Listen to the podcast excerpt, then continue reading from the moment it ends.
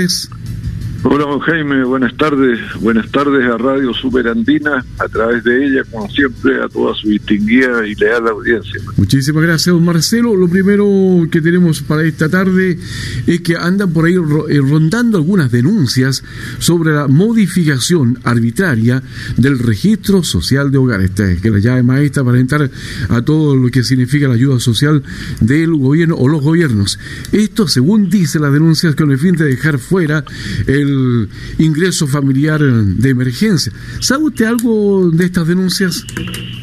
Solo lo que le digo en la prensa, don Jaime, que dan cuenta de las denuncias de algunas personas que habrían visto aumentado artificialmente sus ingresos en el registro social de hogares de modo de dejarlo fuera de los beneficios que el Estado ha venido otorgando, bueno, de manera sistemática cuando la vida es normal y ahora de manera extraordinaria cuando la vida es anormal por el coronavirus, la pandemia y la necesidad de dejar de salir a trabajar para evitar contagiarse y contagiar, y evitar la propagación de la pandemia.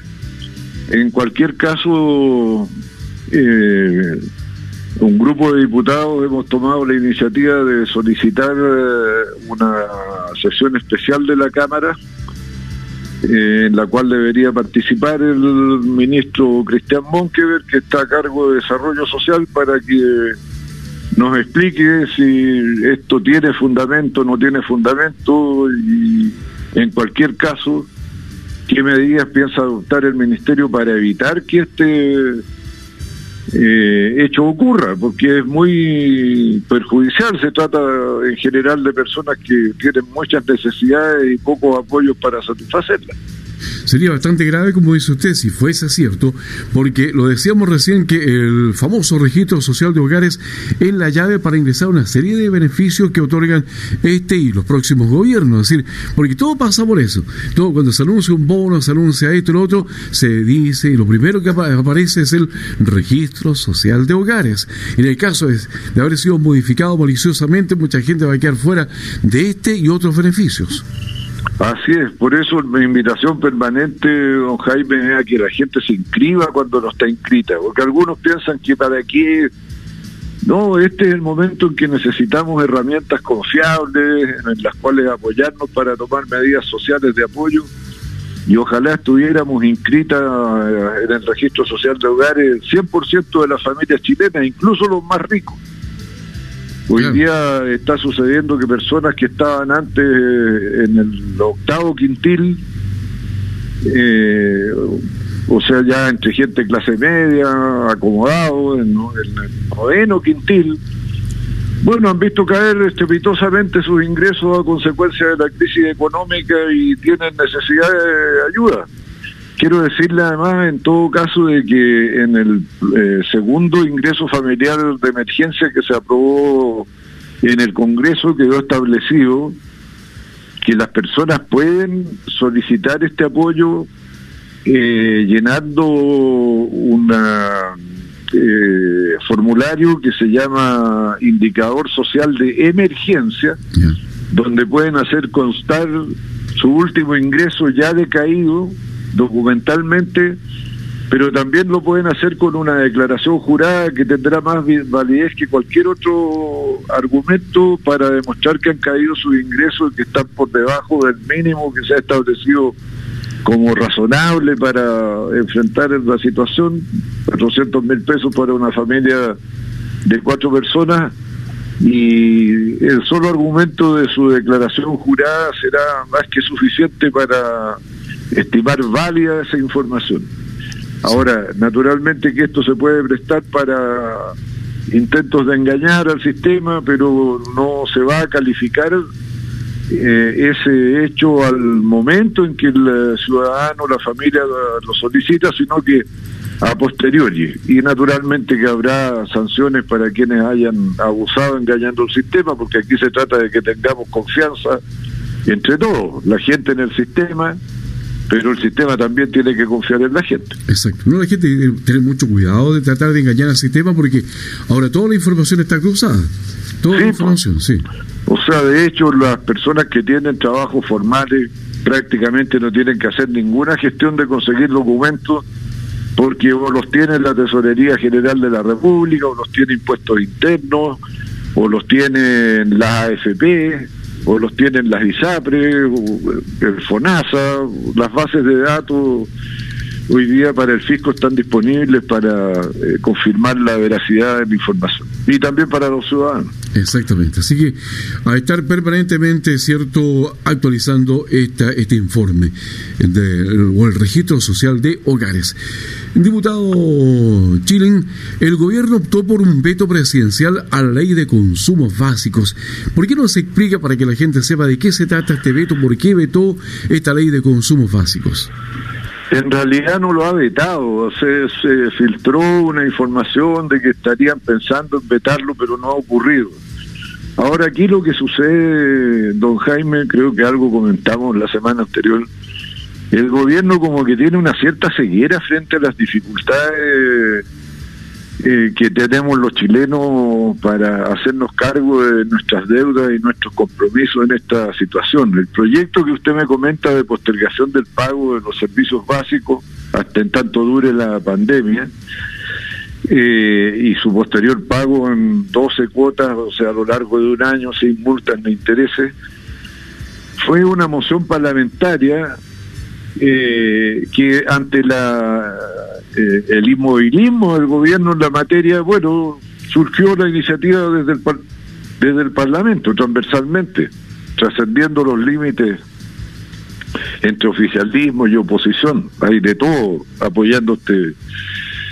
Y el gobierno se niega a promulgarlo, ya llevamos más de 10 días esperando, más de 10 días, ya creo que estamos como en el 15, eh, porque no sabe qué hacer. Si lo veta sabe que va a ser impopular y como el presidente le importan tanto las encuestas, eh, teme ser castigado por la ciudadanía si se opone al proyecto y tampoco lo veta por la misma razón.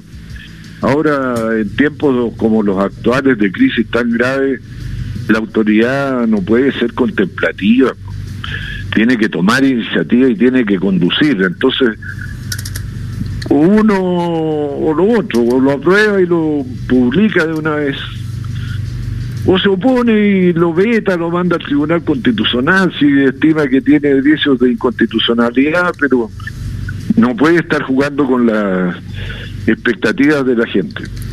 y esto dio esto ha dado lugar a esa controversia que el presidente dice que hasta cuándo se aceptan proyectos que son, según él, inconstitucionales, inadmisibles.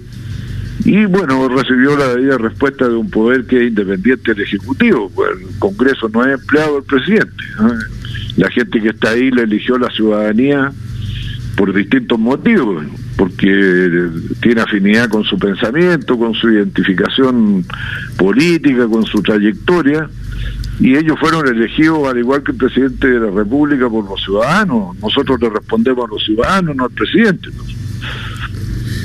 Don Marcelo, a propósito de lo que usted acaba de tocar, que uno lee la prensa, escucha a la gente común y corrientemente, escucha una serie de cosas, lee, en fin, de la inconstitucionalidad del proyecto, hay un conflicto ahí. Eh, trate de explicarnos eso para que todos entendamos de qué se trata. Mire, eh, la ley, la constitución establece que hay como 19 materias, si no me recuerdo mal, en que solo el presidente de la República tiene iniciativa. Entre ellos los impuestos, modificar los límites de las eh, comunas, de las provincias, de las regiones, eh, firmar tratados internacionales, modificar el sistema de pensiones, eh, modificar eh, eh, algunas leyes del, del trabajo. Y lo que ha ocurrido es que frente a la inactividad del gobierno, empiezan a surgir iniciativas de los parlamentarios que son presionados por los ciudadanos. Por ejemplo, la postergación del pago de los servicios básicos. Es algo que la gente lo pide. El gobierno debería tomar la iniciativa. O la cuestión de la extensión del postnatal para las eh, madres que están disfrutando de él y quienes trabajan. Entonces, ante el vacío de iniciativa, empiezan a surgir iniciativas en el Parlamento que todos los parlamentarios tienen el cuidado de buscar el modo de presentarlos que no signifique que sean declarados inadmisibles porque no son de su competencia. No es una cuestión tan grosera como decir, ya, ¿qué me importa a mí la constitución? No, no, es, es más fino que eso, es más delicado que eso. Ahora el gobierno tiene una herramienta que la puede usar desde el principio de la tramitación de un proyecto, que es ir al Tribunal Constitucional y decirle, oiga, declare inconstitucional esta iniciativa, aunque la haya admitido a trámite el Parlamento. Pero ¿por qué no lo hace? Porque sabe el gobierno que todas son iniciativas muy populares porque tienen que ver con la realidad que está sufriendo la gente. Y como es impopular oponerse a la búsqueda de soluciones a los problemas que tiene la gente, entonces se queda en la inactividad. O sea, no dice ni sí ni no, ahí espera que alguien lo venga a socorrer, no sé quién, y, después termina aprobándose un proyecto y, ahí se queda también inmovilizado que no sabe si lo va a aprobar o lo va a cuestionar. Perfecto. Entonces esto ha dado lugar a la controversia que desató el propio presidente, que además todo el mundo sospecha que lo hizo para encubrir el grave error que cometió al ir al funeral de su tío de la manera en que se realizó. Ah, porque no se le puede pedir a la gente, oiga, usted sea riguroso, sea estricto, sea disciplinado en el cumplimiento de las normas sanitarias, pero yo no. No, pues la cosa no es así. Diputado, por último, fíjese de la conversación, gente que está escuchando la radio, han surgido dos cosas, dos temas para finalizar eh, nuestra conversación de este jueves. Un auditor dice, yo como pensionado no he recibido ningún beneficio. Con suerte tres cuotas de un crédito me las descontarán al final, dice. Desde marzo no había asistente social para visitarme en la casa. Es un tema, tiene que ver con lo que hablábamos recién del registro social de hogares. Otro señor dice, estoy escuchando la entrevista y yo confirmo ese problema. Mi sueldo es de 300 mil pesos mensuales, pero estoy con licencia y recibo menos de 300. Y consulté y ocurre que me tienen ganando en el registro social entre 405 mil y 495 mil pesos. Hice un reclamo y aún no tengo respuesta, aún no modifican esa situación. Bueno, si le pudiera mandar los datos para tenerlo a la vista y hacerlo presente sería muy útil, pero eh, la llamada de ese auditor a mí me sirve para confirmar de que efectivamente algo está ocurriendo. Los pensionados hoy día, de, de todas las pensiones, van a tener derecho al ingreso familiar de emergencia en lo que les falte cuando se trata de una familia de cuatro personas para llegar a los 400 mil pesos. Si él es solo y tiene un ingreso de pensión de 300 mil pesos, no va a obtener el beneficio, si es una sola persona. Pero si son cuatro y le faltan 100 mil para llegar a los 400, debería obtener los 100 mil. Correcto. ¿Y mujeres también? Estamos hablando solamente de varones que... No, no, no, no, mujeres también, por supuesto. Oiga, la mayoría de los jefes de hogar en Chile hoy día son mujeres. Sí, sí. Ah, ellas son las que encabezan el hogar, la mayoría. Así que, bueno, naturalmente que fue hecho también pensando en ellas. Correcto. Sí, a estar atentos a eso para que reclamen sus derechos. Sí, desde hoy día ya se puede pedir el, el eh, beneficio y se puede hacer, como le digo, vía remota a través de la página web del Ministerio de Desarrollo Social. Ahí busca ingreso familiar de emergencia y salen los detalles de cómo postular, etcétera, etcétera. Perfecto, ahí para que vean la posibilidad también que les llegue ese beneficio. Don Marcelo, muchas gracias por eh, haber compartido estos minutos y esta conversación y estas noticias. No, gracias a usted, don Jaime. Siga cuidándose. Sí. Me imagino que la cuarentena está siendo respetada en los Andes, en San Felipe, en toda Concagua. Así es. Hagámoslo con rigor para que no tengamos consecuencias negativas mayores para nuestra gente. Toda la razón. Hasta el próximo jueves, pues, eh, don Marcelo. Hasta el próximo jueves, don Jaime. Buenas que esté muy bien. Gracias. gracias. Ahí está Marcelo Chilling.